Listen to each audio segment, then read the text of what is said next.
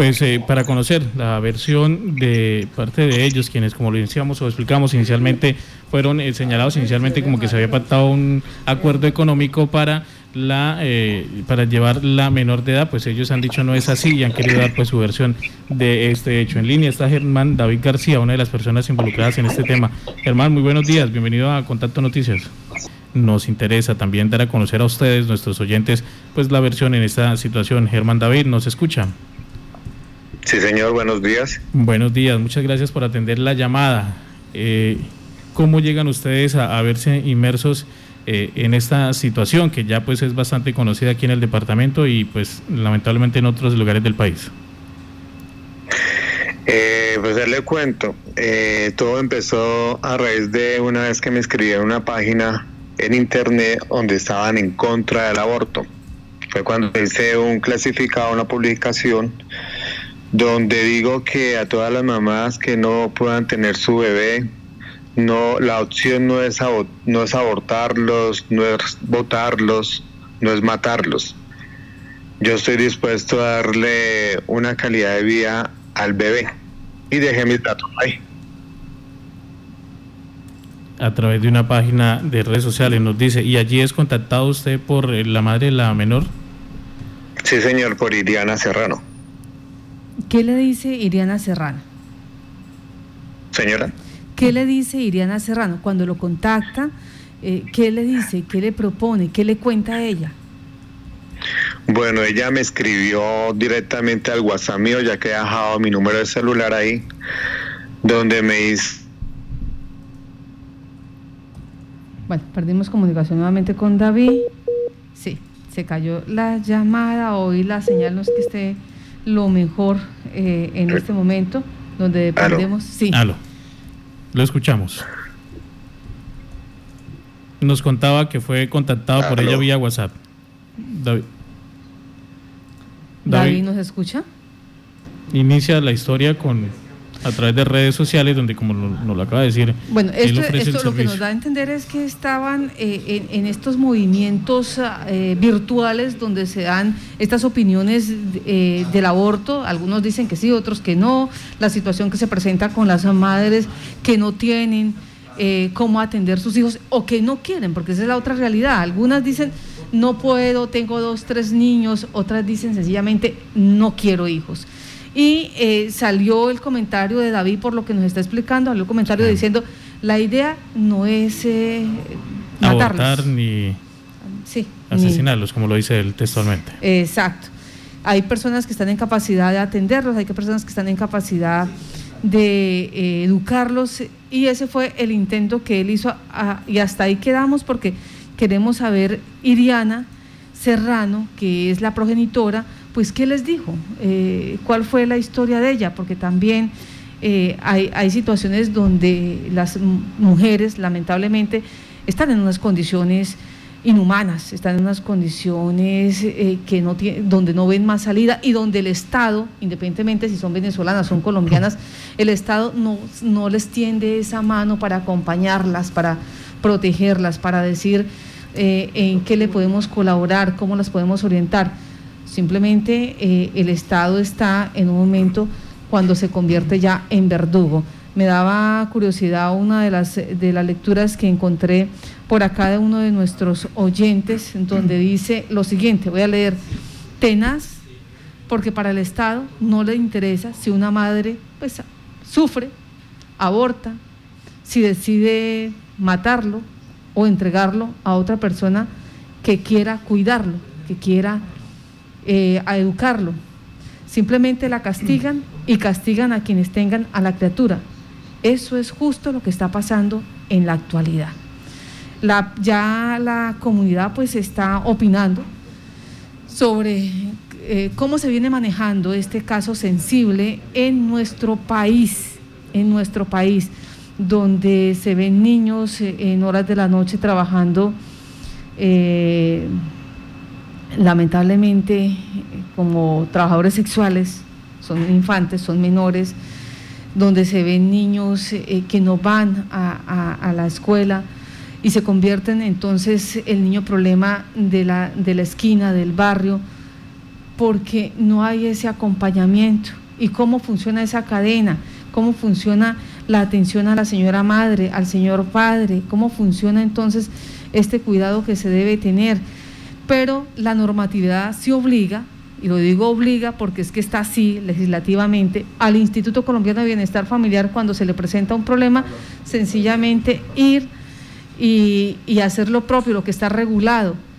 Esa es eh, eh, las tantas eh, críticas que se le están haciendo al sistema que pretende cuidar a nuestros niños y niñas en Colombia parece ser que ahora sí eh, logramos hacer contacto con David. Sí, hemos retomado ya la comunicación con Germán David, eh, ya lo habíamos explicado inicialmente, se había involucrado y ya nos estaba contando, se inscribe o participa en un, a través de redes sociales en un tema de no al aborto y deja sus datos allí, pues eh, diciendo que no atenten contra la vida del menor, que ellos se pueden hacer cargo o, o de alguna forma buscar ayuda para ellos. Germán nos contaba que en ese momento es usted contactado por la ciudadana venezolana. Sí, señor, por Iliana Serrano. Iliana Serrano, ¿qué es lo que ella le dice? Ella me escribe que tiene aproximadamente, aproximadamente ocho meses de gestación y que está buscando a quién darle su bebé. ¿Y por qué, según ella, por qué debía entregar el bebé? ¿Qué le pasaba?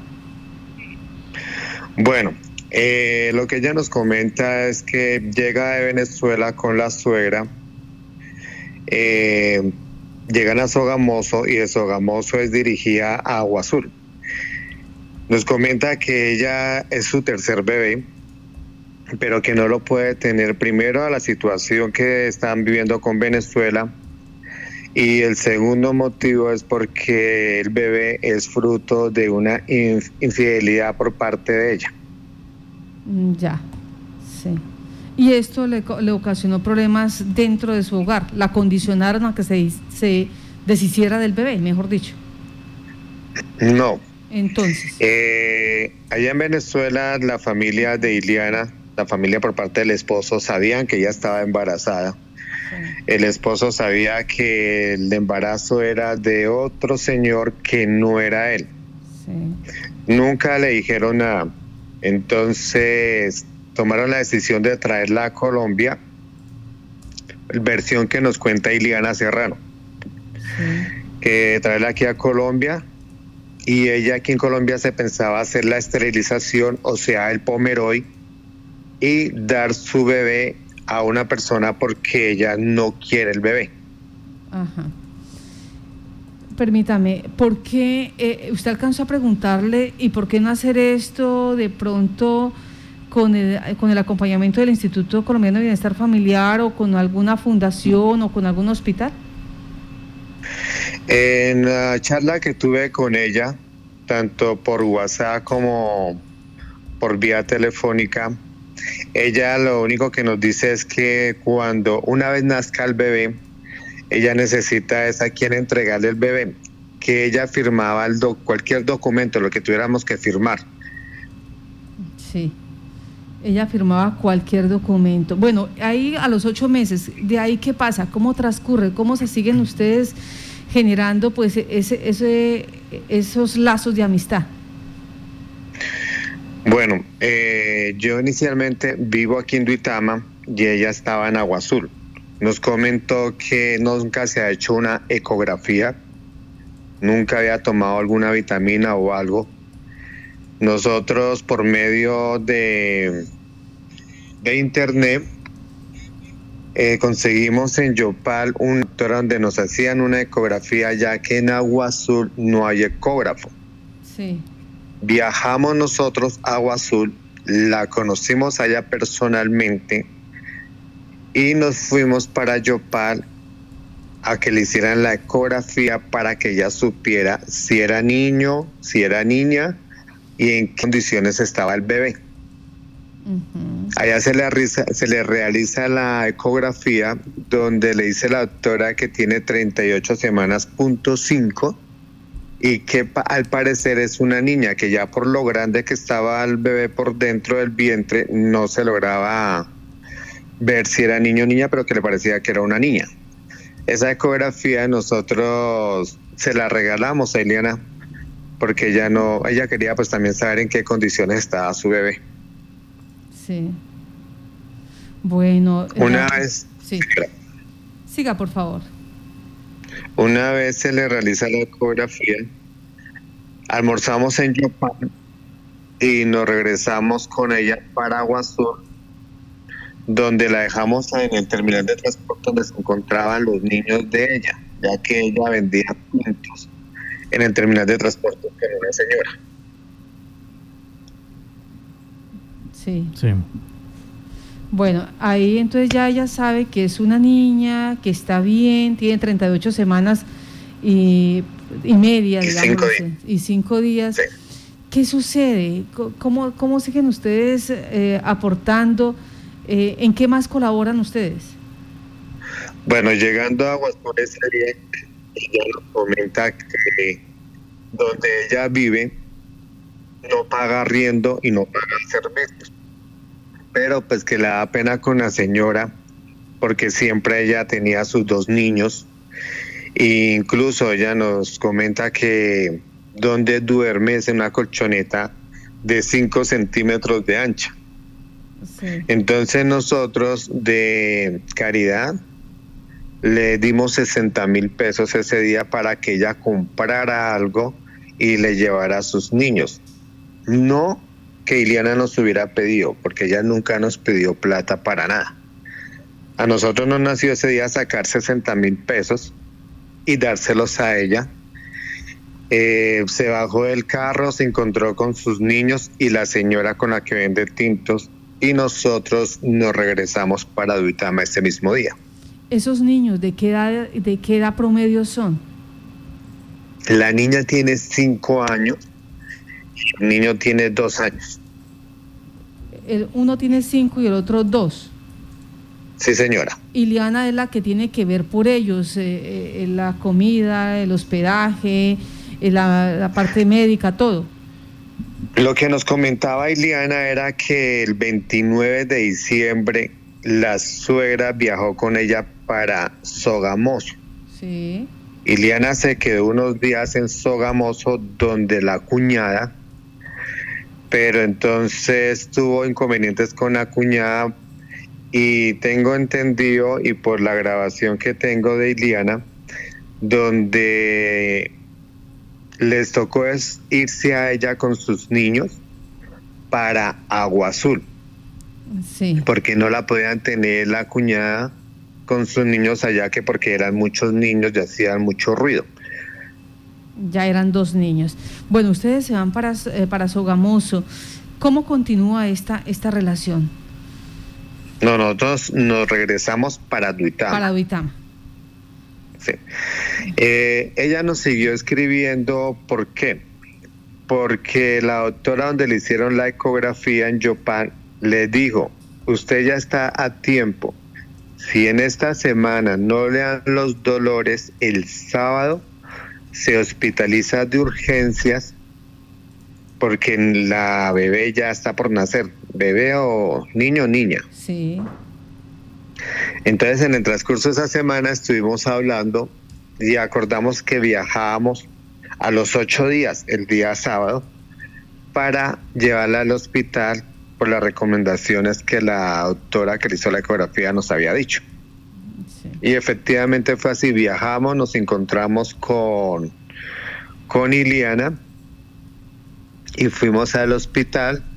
Ella se registró en el hospital de Yopal, la tuvieron allá como hasta las nueve de la noche y le dieron de alta porque todavía no había tenido nada de dilatación. Sí. O sea, ella alcanza a eh, ingresar al hospital. Señora ella alcanza a ingresar al hospital. Sí, ella estuvo ese sábado en el hospital. Eh, la, atendieron los médicos, pero le dijeron que no, que todavía no había dilatado nada y la regresaron otra vez para su casa. ¿Qué sucede después? Em, después de eso ella se queda ahí en Yopal donde la amiga y nosotros volvemos a viajar para Duitama. Ese día Nosotros, ella volvió y nos comentó que ya está donde la amiga en Yopal, que la amiga tiene dos niñas y que el esposo trabaja en una finca, el esposo de la amiga.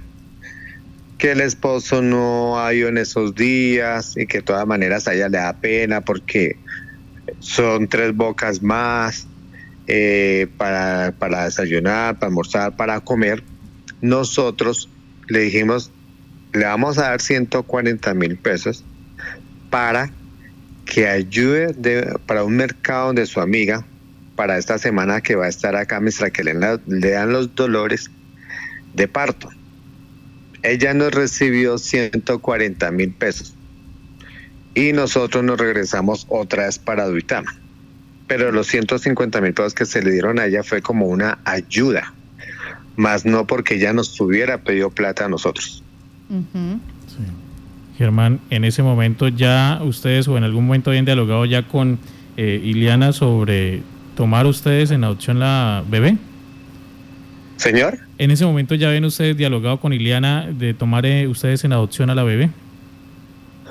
Nosotros desde el primer día que nos encontramos con Iliana en Agua Azul para llevarla a la ecografía, Iliana siempre nos dice eh, que ella no quiere al bebé, que ella no, no está pidiendo nada por el bebé, ella nunca pidió plata, que simplemente necesitaba a alguien quien le recibiera el bebé el día que naciera, porque ella ya tiene el varón y la hembra, tiene la parejita, eran las palabras que ella siempre dijo.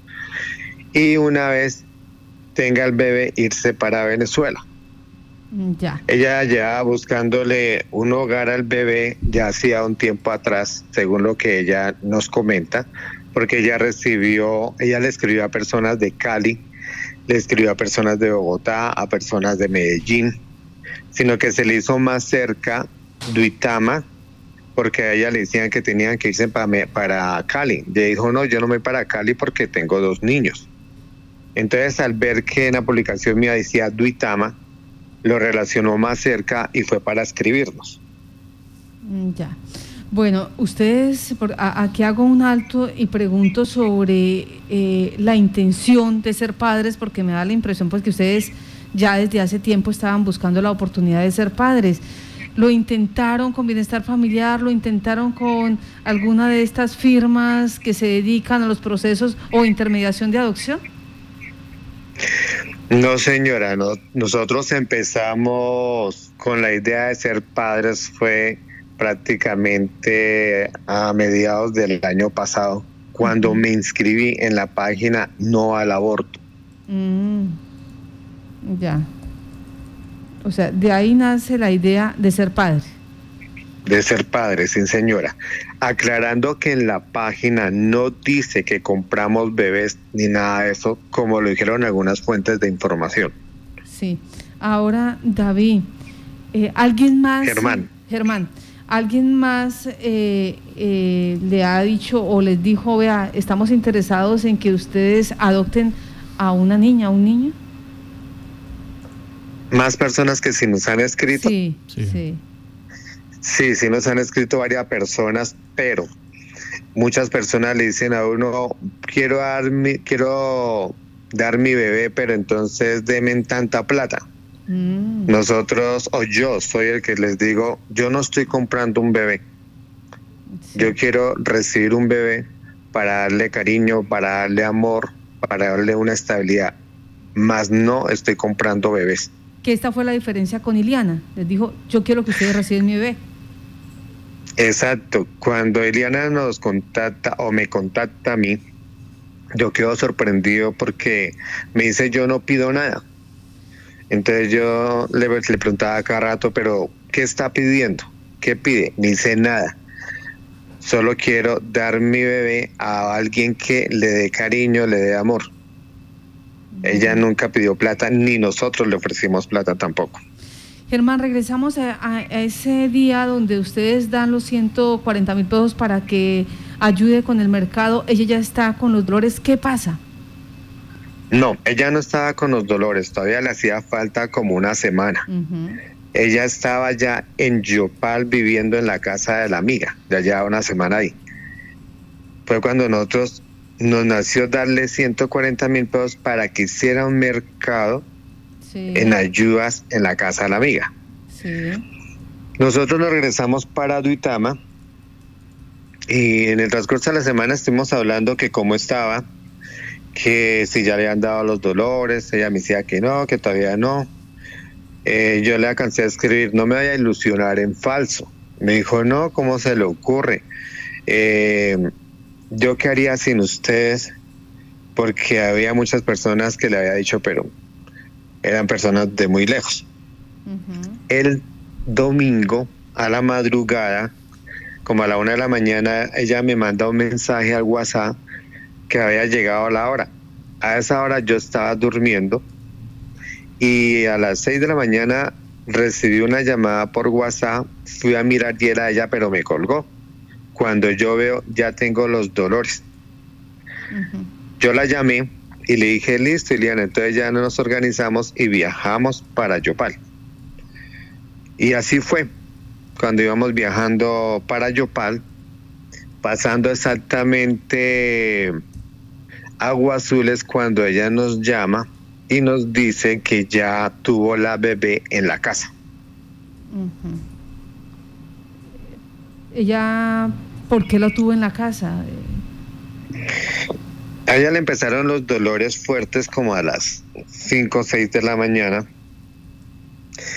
Y en el transcurso del camino eh, hablamos por teléfono y me decía que no, que ella esperaba, que ya no quería ir al hospital porque allá la ponían a, a trabajar todo el día para el parto. Que ella con los dos embarazos anteriores sabía que se demoraba cinco o seis horas. Entonces ella calculó tener su bebé en horas de la tarde. Lo que ella no contó era que las contracciones eran muy fuertes y no fueron las cinco o seis horas que ella decía de trabajo de parto. Sí. Por esa, por esa razón fue que la tuvo en la casa. Bueno, la tiene en la casa y ¿qué sucede? Bueno, eh, nosotros íbamos pasando agua azul cuando ella nos dice que ya lo había tenido en la casa. Eso fue exactamente a las diez y media de la mañana del día domingo. Eh, cuando me llama me dice nos vemos en el hospital de Yopal. Nosotros, bueno, nos vemos en el hospital de Yopal, que ya habían llamado a una ambulancia. Entonces que ella iba en una ambulancia para el hospital y nosotros de de Agua donde íbamos pasando, llegábamos al hospital de Yopal. Y efectivamente fue así, llegamos nosotros al hospital de Yopal y ella llegó en ese momento también en la ambulancia con la bebé y la amiga. Sí. ¿Y qué sucede? Una vez que ella llegó al hospital, eh, ingresamos.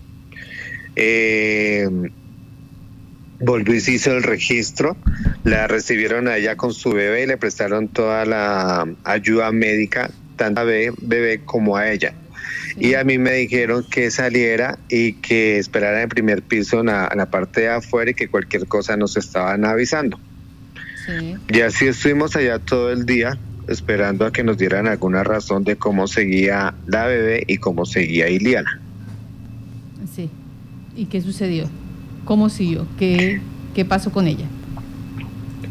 Bueno, en ese, en ese momento, en el transcurso de día, eh, estuvimos hablando con la amiga de Iliana, con la que estaba viviendo en Yopal, y ella nos manifiesta, incluso tiene videos, de que ella le estuvo diciendo a Iliana que fuera el médico, que fuera el médico, y Iliana le decía que no, que no, que todavía no y que todavía no. La amiga se preocupó al ver que las contracciones eran muy seguidas y le dijo camine se baña y nos vamos para el médico. Iliana entró al baño con la amiga y la amiga la ayudó a bañarse. En ese momento es cuando le dice a la amiga que le está doliendo mucho. Entonces la amiga se fue por una toalla y cuando regresó la amiga, eh, Iliana estaba prácticamente ya teniendo la bebé. Le dijo, me quiero sentar, se iba a sentar en el inodoro cuando la amiga le dijo, no, ni se le ocurra. Entonces la jaló y Liana se levantó un poquito, se retorció y fue cuando nació la bebé. Bueno. Expulsó la bebé que la bebé alcanzó a pegarse en la cabeza. En ese momento la amiga de Iliana entra en pánico y comienza a pedir auxilio. Eh, una amiga, una vecina, tengo entendido, entró y ayudó a auxiliar a Iliana también. Recogieron la bebé del piso, la arroparon con una sábana y la vecina cortó el cordón umbilical. Y ahí fue cuando llamaron la ambulancia y cuando Iliana me llamó a decirme que había tenido la bebé en la casa. Sí. Bueno, ya usted nos había, nos había contado que llegaron al hospital allí, eh, entraron ellos. ¿Cómo le fue en el hospital a las dos? Porque la bebé pues tuvo un golpe. ¿Qué dijeron los médicos? Eh, nosotros hablamos con, con el portero, quien era que nos decía si podíamos ingresar, no podíamos ingresar, o esperaba que dieran razón del tercer piso donde estaba Iliana. Nos informaron como a las 8 de la noche que ya la tenían en habitación y que estaba estable, pero ya tocaba ir hasta el otro día en horas de visita o por la mañana. Sí. Al día siguiente fuimos eh, y estuvimos preguntándole al portero cuando nos dijeron que sí, que Eliana ya estaba estable, que estaba en la habitación, pero que al parecer todavía no le dan de alta. ¿Por qué? porque tenían que hacerle el examen a la niña de hemoclasificación, que es el examen de sangre que se le toma en el momento de nacer en el cordón umbilical. Pero como fue un parto domiciliario, no se pudo tomar esa muestra de sangre y tocaba esperar 48 horas para sacar la hemoclasificación. En ese momento es cuando se registra la niña nosotros le preguntamos a Eliana, bueno, ¿le tiene algún nombre a la bebé? Pues obviamente ella por ser la mamá. Y dijo, no, encárguense ustedes de eso.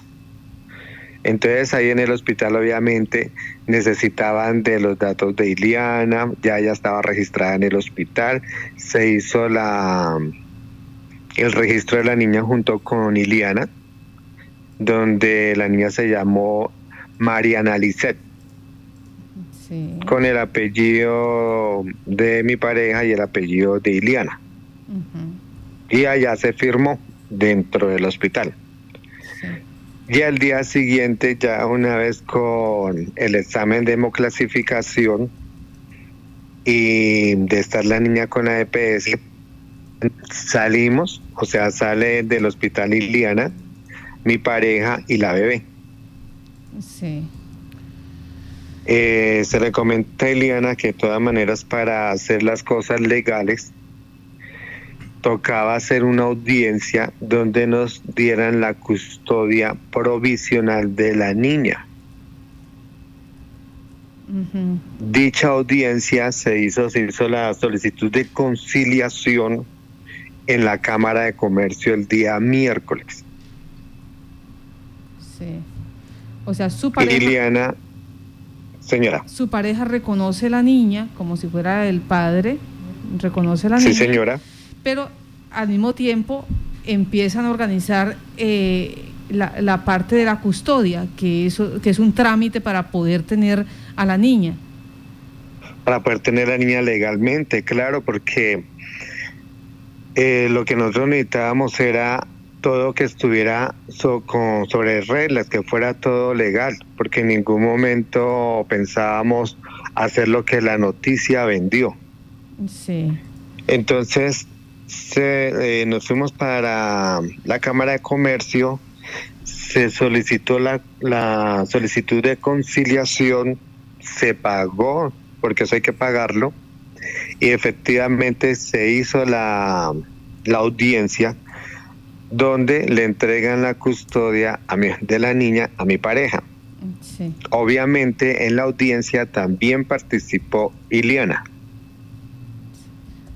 Eh, en este momento donde ustedes hacen la audiencia, Eliana entendía que estaba entregando la custodia de su hija. Sí, señora. Sí, señora, porque a ella se le tomó testimonio y ella, la audiencia sí iba a ser inicialmente personal. Cuando mi pareja con Iliana iban para la cita, que era a las 4 de la tarde, los llaman y les dicen que la audiencia se va a hacer virtual. Sí. Se hizo virtual y a ambos se les preguntó. Iliana dijo, yo le entrego la niña a Edwin y comentó que ella ya tenía dos niños y que no podía tener la niña. O sea, toda la audiencia se hizo legal en la Cámara de Comercio. ¿Alguno de ustedes dos eh, eh, tiene expertise, experiencia eh, en derecho? ¿Alguno de ustedes dos es abogado? ¿Usted o su pareja? Sí, señora, mi pareja. Mm, ya, su pareja es abogado.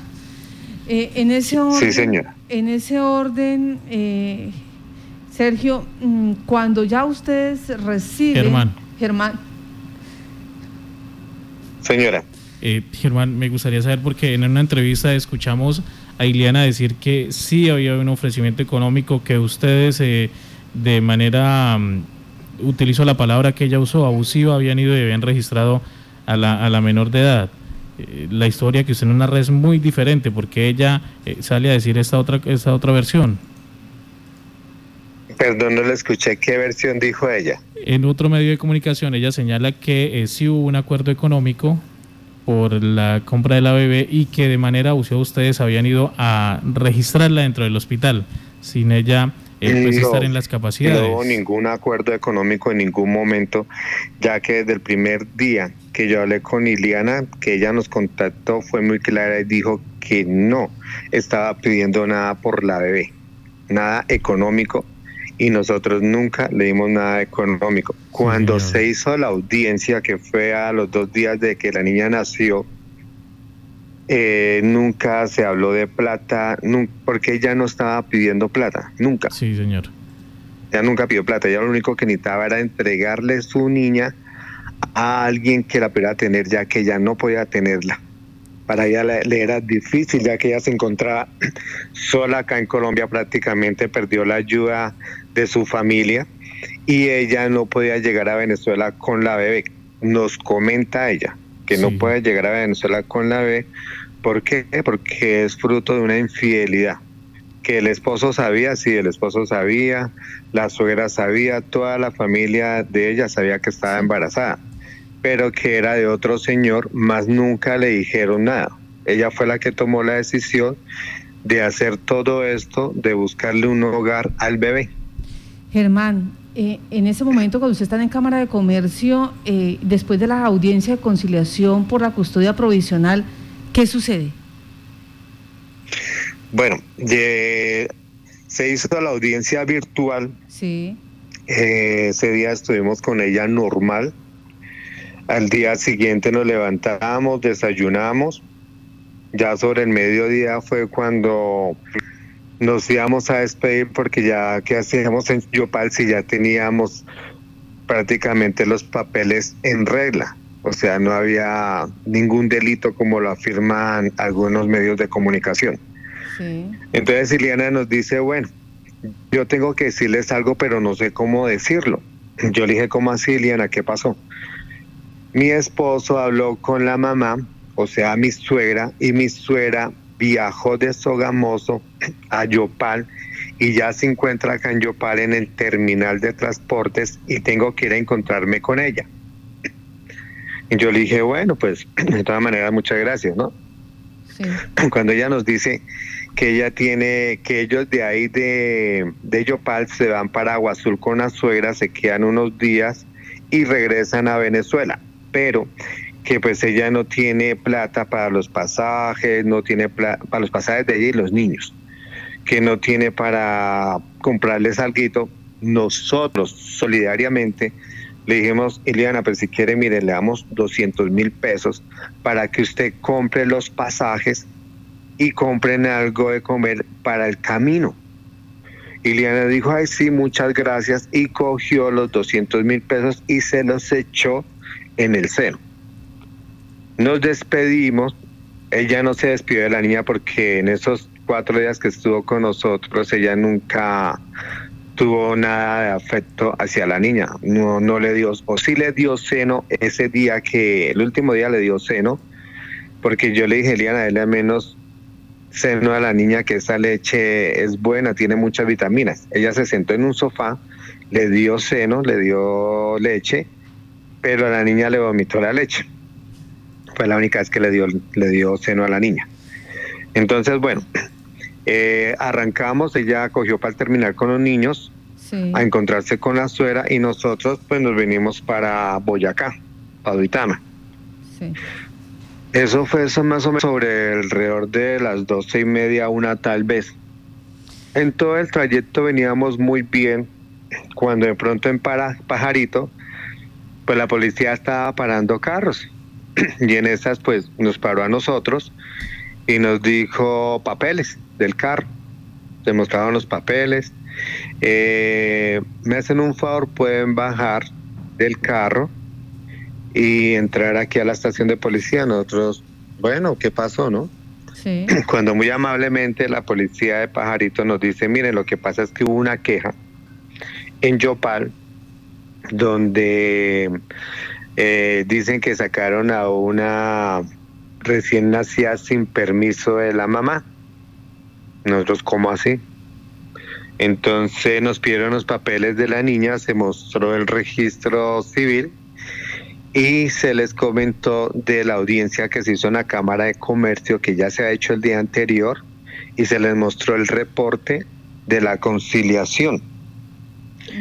Eh, los policías llaman a, a la comisaria de familia y a la psicóloga quienes llegan a la estación de policía de Pajarito y nos dicen, miren, está pasando esto, que hubo una queja, yo me tengo que regresar con la niña para Yopal mi pareja, ¿qué hace?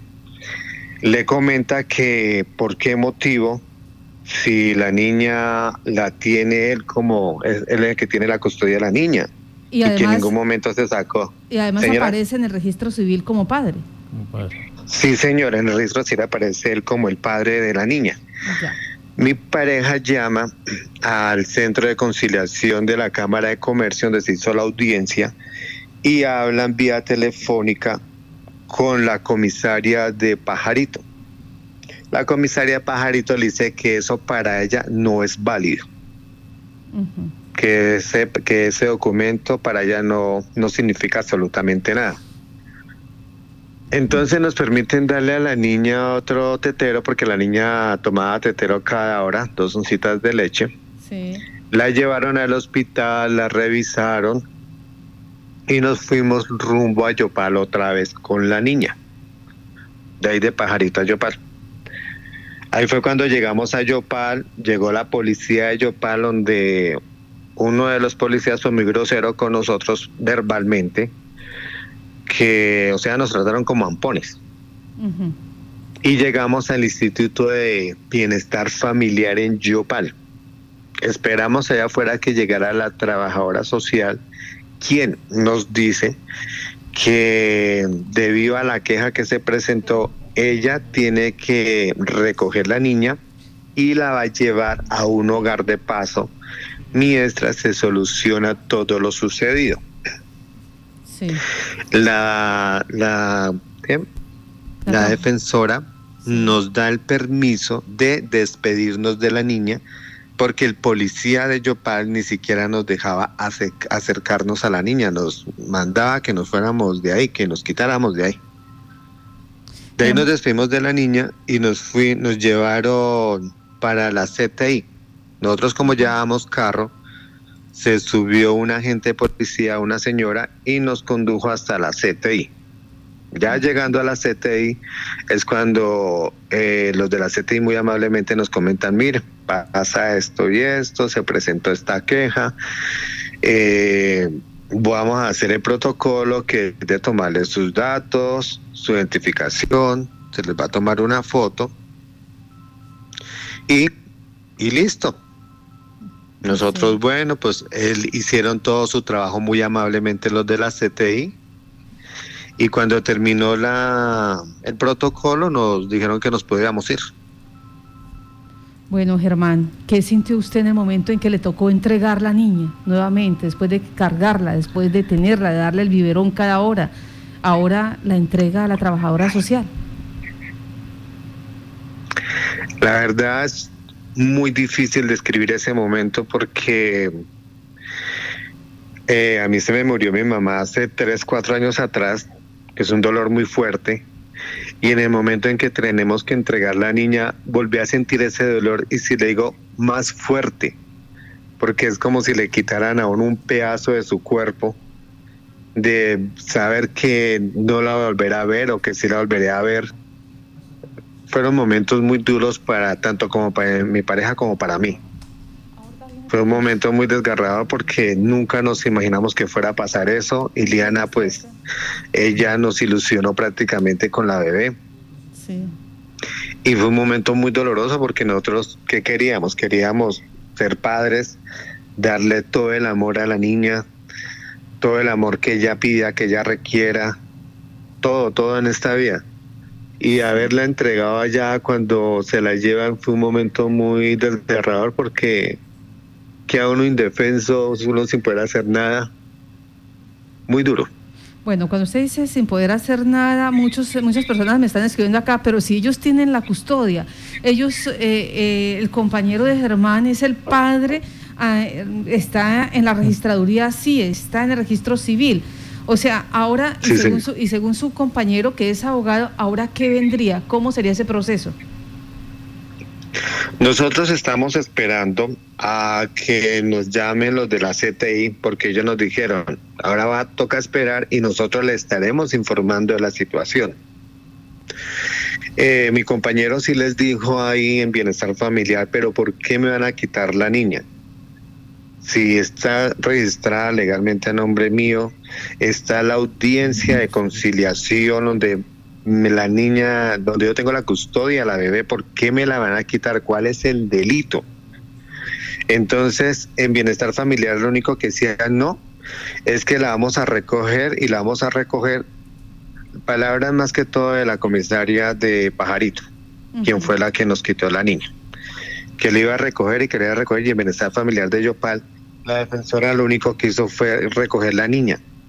Y mi pareja les preguntaba, pero díganme por qué si yo tengo la custodia, está registrada a nombre mío, tiene su EPS, ¿por qué me la van a quitar? ¿Qué no y qué no? Y hasta hoy en día no sabemos el motivo como tal. Pues nos hemos enterado por medio de redes sociales, por medio de lo que publicó la noticia de Casanare, que habían ratado, pareja de homosexuales rataron una niña en Yopal, una niña de cuatro días de nacida eh, parejas de homosexuales eh, compraron una, una niña recién nacida. O sea, cosas que no son ciertas nos ha afectado a nosotros. Y hasta hoy en día no sabemos ni por qué nos quitaron la niña si ella tenía sus papeles al día. Germán, eh, ¿cómo se suscita toda la, la, situación? ¿Quién va y da esa versión a las autoridades? Si pues lo venían, venían hablando entre usted, su pareja. ¿Se supo quién denunció? Señora. Ah, ¿Se supo quién denunció, quién colocó la denuncia de este presunto rapto? No hemos, hasta hoy en día no hemos sabido. Lo único que me he enterado por redes sociales es que la suegra fue la que denunció ante la policía. Ya. La suegra de Iliana. Sí. ¿Y qué fue la suerte de Iliana? ¿Qué han podido ustedes establecer? ¿Dónde está Iliana? ¿Dónde están los niños? Este niño de dos añitos, cinco añitas que tiene ella también. A mí me mandaron, a mí me mandaron un link donde entrevistan a Iliana vía telefónica y donde ella, ella dice claramente que ella en ningún momento vendió la bebé que a ella le había quitado bienestar familiar los dos niños y se los habían dado a la suegra. Mm, y que ella está en la residencia, yo no sé qué, no le entendí bien ahí. Sí. Germán, ¿han podido ustedes saber algo de la bebé? ¿Les han podido, les han permitido conocer algo sobre la situación de, de ella? No, señora, hasta hoy en día no hemos sabido nada de Mariana porque así fue como quedó registrada. No hemos sabido nada ni en dónde la tiene, ni quién la tiene. Eh, pues en la misma entrevista de Iliana, eh, dice, dice que, que, que va a viajar el papá de la niña de Venezuela a Colombia. Mm. No sé si de pronto se la entregarían, si no se la entregaron. No sé si, si es el verdadero papá de la niña, porque me imagino que Bienestar Familiar tiene que hacer el ADN para saber si es el papá biológico de la niña. No sabemos nada, hasta hoy en día no sabemos nada qué ha pasado con la bebé. Me pregunta acá una ciudadana, pero al menos Iliana sí logró hacerse el pomeroy para no quedar más en embarazo. Eh, no, no. Eh, eh, el pomeroy se lo hacen a, se lo hubieran hecho a Iliana si hubiera sido una cesárea y si ella hubiera estado registrada en alguna EPS aquí en Colombia. Iliana no tiene EPS aquí en Colombia. Entonces, ¿qué pasó? Eh, después de que ya, antes de salir del hospital, a Iliana le colocaron el BTEC, que es el aparato que va en el brazo por cinco años para planificar. Eso lo colocaron gratis. Sí. Bueno, esta es la historia. Entonces, Germán, suponemos ustedes ya eh, están colocando eh, los requerimientos legales pertinentes para recuperar a la niña. En este momento, como todo esto fue prácticamente el jueves, el viernes no nos dieron ninguna razón de la niña, no nos han llamado. Ya lo que es sábado y domingo no son horarios de oficina y hoy lunes estamos esperando a ver si tenemos alguna información sobre qué ha pasado con la niña. Pues estaremos... Con Iliana han, se han comunicado, han conocido pues eh, qué sucedió con ella, con cómo se suscita todo el tema. No, porque ya cuando nos enteramos de todo esto en Yopal, ¿qué hice yo? Yo cogí y bloqueé a Iliana del WhatsApp. ¿Con qué objetivo lo hice? Porque ahí tengo toda la conversación con ella de que ella nos escribió y donde ella dice que no quiere a la bebé, que no puede tener el bebé, eh, que no tiene la ayuda de la familia, todo lo tengo ahí. Entonces, ¿por qué yo la bloqueé? Para que ella no me fuera a borrar nada de esa información del WhatsApp. Ya. Con la suegra tampoco, con la suegra de Liliana tampoco se han contactado, o al menos no ha no, nada. No, señora, sí la he escuchado en, en internet. A ella le hicieron una entrevista en vivo, yo la vi, donde ella también dice que no sabía de lo que estaba pasando, que sí sabía que Iliana estaba embarazada, y hay una parte donde le dicen, creo que la bebé no es del hijo del esposo de Iliana. Y ella creo que dice que sí, pero pues nunca le dijeron nada. Pero ella, la suegra, lo único que dice es que acá nunca, acá en Colombia nunca le quitaron el apoyo a Iliana, que eso es pura mentiras. Mm, ya. Pues eh, Germán, muchas gracias por estar en Contacto Noticias y contar la versión de ustedes, la situación de lo que pasó eh, estos últimos días y donde eh, están a la expectativa para saber si las autoridades colombianas devuelven, les devuelven la niña o qué va a pasar con ella, en qué condiciones está también. Le agradecemos por estar en Contacto Noticias. Que tenga buen día. Gracias, lo mismo para ustedes.